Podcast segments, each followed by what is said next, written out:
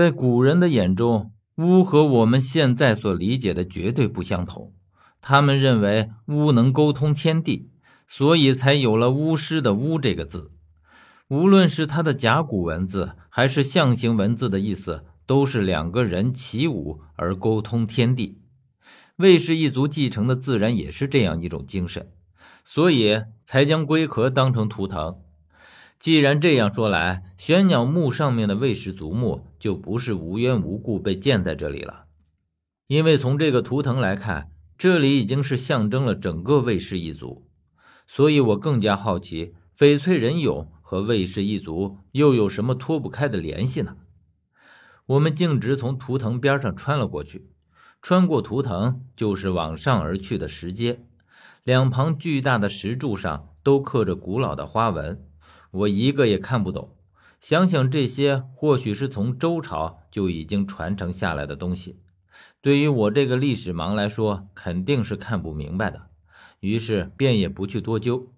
从石阶上去，虽然花费了一些时间，倒也没发生什么事儿。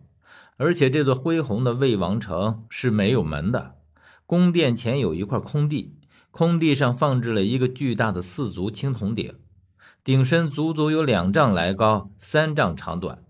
它的鼎身上也是雕着魏氏一族的图腾，却比在下面看到的要更加精致。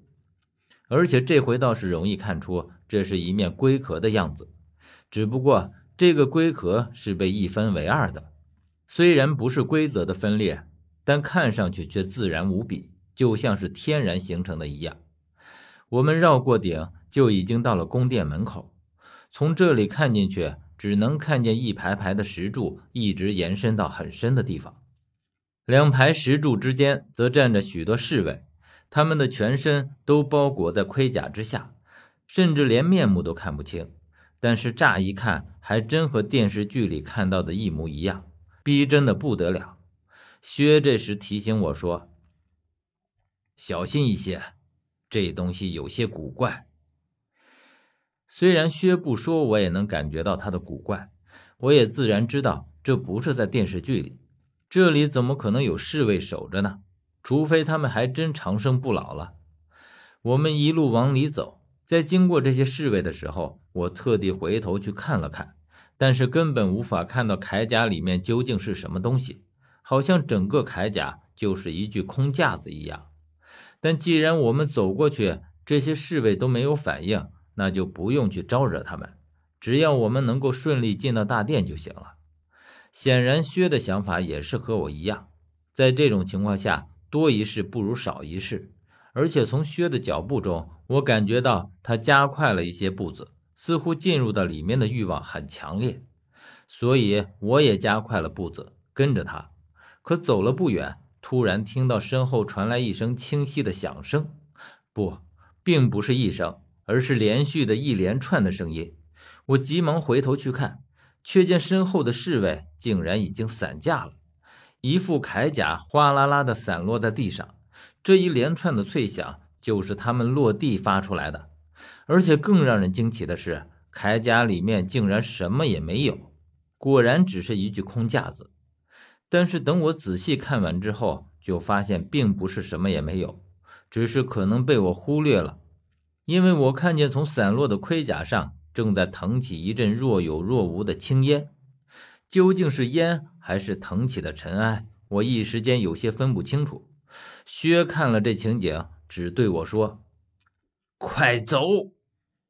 这铠甲早不倒，晚不倒，偏偏在这个时候倒下来，里面一定是有什么端倪的。”于是，我听了薛的话，三步并作两步往里面走去。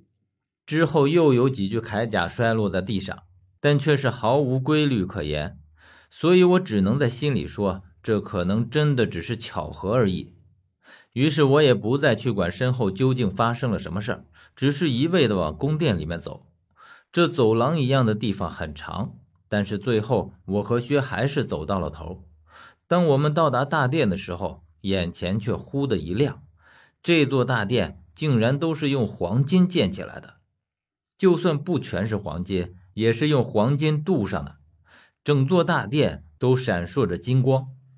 可是这却并不是最特别的。最特别的还在于整座大殿都整整齐齐地放满了一殿的棺木，而在宫殿的最尽头，也就是最高处，放着一口黄金棺。我看到这幅场景，不禁有些眩晕的味道，那种看到昆仑木棺盖的感觉，再一次在心底翻腾。一个呼之欲出的念头在脑海里胡乱的搅动着，可就是感觉隔了那么一层细沙一样的帷幕，竟然丝毫想不透这个念头究竟是什么。但是有一种感觉却是绝对相同的，那就是一模一样的恐惧。在看到这幅场景的时候，我的内心再次升腾起了那种莫名的恐惧感，而在我不自觉间，我竟然已经再次往后退开了数步。口中喃喃的念道：“不，不。”然后还是薛喊了我一声，让我回过神来。他问我：“小远，你没事吧？”我恍然回过神来，却是和当时在地底的感觉一模一样。刚刚心中的恐惧感突然一扫而空，而那个触手可及的念头也随之烟消云散。